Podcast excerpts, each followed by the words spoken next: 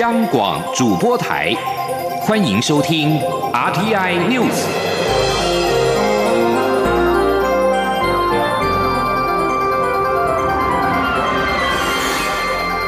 听众朋友您好，欢迎收听这节央广主播台提供给您的 RTI News，我是张顺祥。针对日本核灾区食品开放进口议题，蔡英文总统今天明确表示。政府在这个阶段没有讨论福岛食品要如何处理的问题。国安会秘书长以及经部长日前跟日本驻台代表的参叙，也没有这个方面实质性的讨论。记者王兆坤的报道。驻日代表谢长廷日前返台提到日本核灾区食品开放议题，蔡英文总统在出席 Discovery 台湾战役全纪录首映发表记者会后受访表示。有与谢长廷见面，我们讨论的议题包括所有台日关系里的重要议题。当然，他也借那个机会表达了日方对于福岛食品的关切。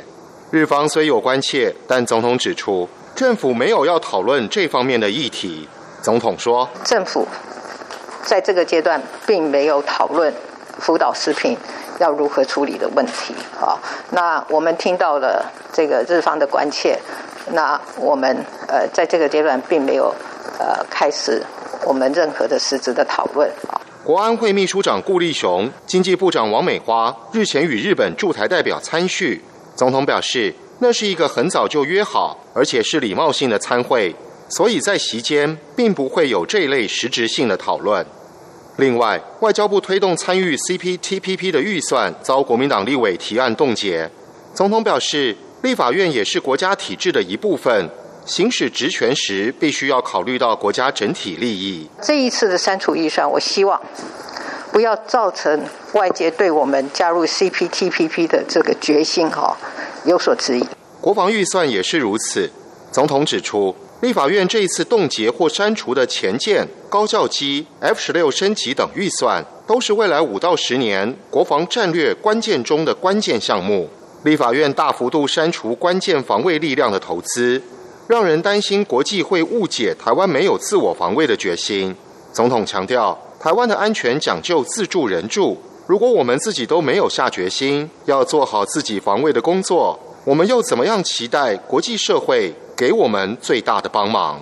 中央广播电台记者王兆坤台北采访报道。国安会秘书长顾立雄、经济部长王美花日前与日本驻台代表私下参叙，因为顾王二人发生车祸而曝光行程，外界也联想参叙目的与开放日本核灾区食品有关。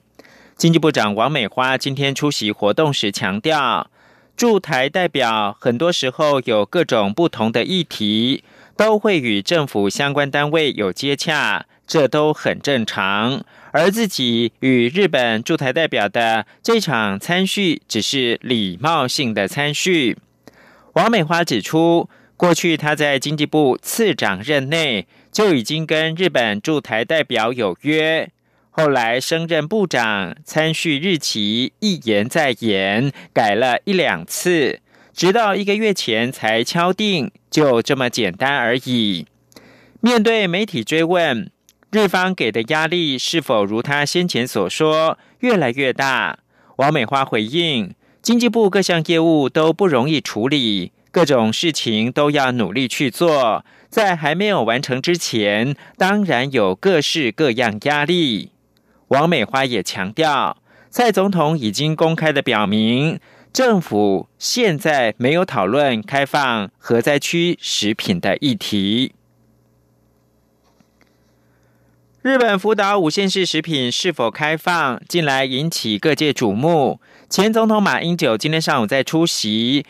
新德国小校庆典礼前受访表示，两年前的公投已经否定开放，如果政府有意开放，应该再公投一次。马英九也针对中天新闻台换照未过，十二号零点开始自有线电视下架一事发表看法。他说：“现在看起来，台湾的民主一直在倒退，不论是新闻的管制，甚至禁书，像回到四十年前戒严时代的做法，简直不可思议。”美国参议院十一号以确保否决无效的压倒性多数通过了二零二一年参众两院共识版的国防授权法案，重申将协助台湾维持足够的自我防卫力，并且建立太平洋威慑倡议，强化美国在印太地区的防御。这项。预算总额达到七千四百零五亿美元的二零二一财政年度国防授权法案，为美国国防部设立政策的方向。和台湾有关的部分，包括了表达国会对于台湾关系法的意见，以及有关对台军售、台美医疗安全伙伴关系、台湾公民在国际金融组织的公平雇佣规范等。此外，法案中也确定建立太平洋威慑倡议，要维持可信赖的威慑力，展现美国政府对印太地区的持久承诺，并强化美国在印太区域的威慑力。而法案当中也制定多项禁止中国恶意行为条款，包括了避免中国取得敏感国防智慧财产权、技术和数据。要求公开在美国经营的中国军事企业，禁止向香港警察出口管制国防物品和服务，以及管制军需品等。虽然美国总统川普已经多次威胁，如果这项国防授权法案没有能够删除《通讯端正法》第两百三十条，就会予以否决。但参众两院。面对法案的支持都已经远远超过三分之二的超级多数，足以推翻总统的否决。这项法案在参院过关之后，将送交川普签署，而扣除周日，川普将有十天的时间来签署，或者是行使否决权，将法案退回国会。美国联邦众议院、参议院先后通过了二零二一会计年度国防授权法案。外交部长吴钊燮今天受访表示，法案中有多项支持台湾内容，外交部对于美国国会表达高度感谢。但是国防是我们自己的责任，那我们也会全力来捍卫我们的国家，我们会展现我们自我防卫的决心。此外，新加坡政府宣布开放来自台湾的短期旅客入境新加坡。台湾旅客从十八号开始入境的时候，可以透过检测来代替居家隔离。吴钊燮表示，此事代表新国政府对于台湾控制疫情的高度肯定，这是新加坡政府对我们的善意。而在台湾，COVID-19 按七一九浙江台商。证实曾经跟案六九三住在同一家防疫旅馆，引起本土感染的疑虑。不过，中央流行疫情指挥中心指挥官卫副部长陈时中今天表示，在调查与裁剪防疫旅馆之后，都没有发现疑似病毒，认为本土感染的可能性越来越低。央广记者谢嘉欣采访报道。日前，一名中国大陆浙江台商入境十二天后才发病，确诊为第七百一十九例武汉肺炎个案。由于他入住的防疫旅馆与案六九三住的是同一家，外界质疑恐是本土感染。中央流行疫情指挥中心指挥官卫福部长陈时中十二号出席活动受访时回应，指挥中心已到旅馆进行环境及人员裁剪，目前看来本土感染的可能性是越来越低。他说：“没有所谓的仪式了哈，我们这样跟大家澄清，啊，是约略有这样的可能性。那我们在做进一步的调查，那目前这样的可能性是越来越低。啊，不同的流程，那整个环境跟旅馆的员工，我们都做过裁剪，那并没有一丝的病毒哈被发现。”陈时中也提到，两名确诊病例的病毒基因序列比对结果尚未出炉，还需要一点时间，可能要一到两周才有结果。另外，陈时中近期透露将向国际大厂采购一千万剂武汉肺炎疫苗，细节不便透露。遭媒体披露是美国瑞辉、德国 B N T 疫苗，但代理商是由台湾东洋改为港商雅克城。对此，陈时中强调，没有什么秘密疫苗，就是有些疫苗还在洽谈当中。至于媒体追问国际近期有六名疫苗受试者死亡案例，陈时中则说有看了受试者不良事件报告，六名受试者有三到四人属于对照组，并没有接种疫苗，且对照组死亡的人数比实验组多，因此他认为是疫苗引起的可能性很低。中央广播电台记者谢嘉欣采访报道。中央流行疫情指挥中心今天上午宣布，新增八例 COVID-19 境外移入的病例，下午两点将召开记者会说明。而台湾的累计病例数达到七百三十三例。美国食品及药物管理署十一号表示，已授权使用辉瑞药厂二零一九冠状病毒疾病疫苗，预料几天内就会进行第一批的接种。在这个疫情已经造成超过二十九点二万人死亡的国家，标示着一个转捩点。这支由辉瑞跟德国伙伴 BNT 合作研发的 COVID-19 疫苗，在最后阶段的试验当中，已经显示出对预防这项病毒有百分之九十五的效力。紧急使用授权之后，十六跟十六岁以上的人将可以接种。而医疗照护工作人员和长期照护设施的年长者，预料将成为首批两百九十万剂疫苗的主要接种对象。美国政府已经表示，在取得授权之后，将立即开始在全国分发疫苗，并且下周就会开始第一批的接种。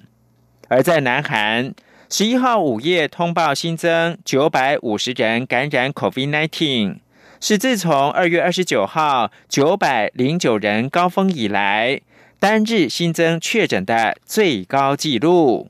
在这些案例当中，有九百二十八人是本土感染，二十二人是境外移入。这使得南韩的确诊总数达到四万一千七百三十六人，有五百七十八人死亡。据指出，超过百分之七十的境内传染病例是来自首尔跟邻近的地区。尽管更为严峻的社交距离规定已经在八号生效，包括了对餐厅和大多数的其他商家寄出史无前例的宵禁措施，但是南韩仍然正为第三波疫情爆发所苦。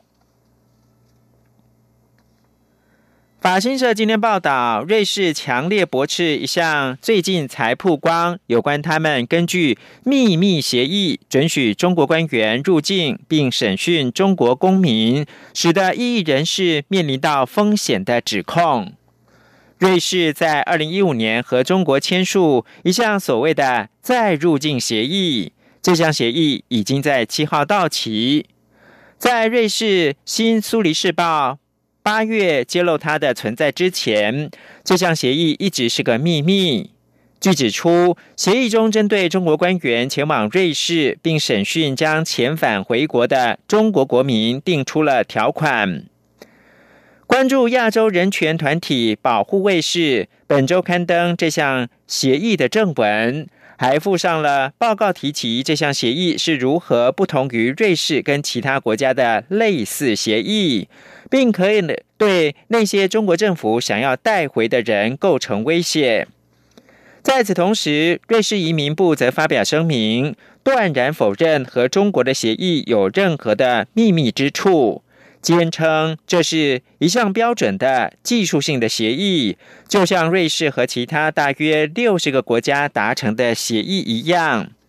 移民部发言人科尔曼在给法新社的电子邮件当中强调，像是维吾尔穆斯林或者是藏人这些被视为受到威胁的人，不会被考虑将他们驱逐出境，而且也不会受到中国官员讯问。新闻由张顺祥编播。大家好，我是中央流行疫情指挥中心发言人庄仁祥。假讯息就像传染病一样，必须由你我一起谨慎面对。我们可以透过以下管道，及时掌握公开透明的疫情资讯：一、浏览机关署全球资讯网；二、加入疾管家官方账号；三、关注疾管署脸书专业；四、收看疫情记者会直播。散播有关流行疫情的谣言或不实讯息，最高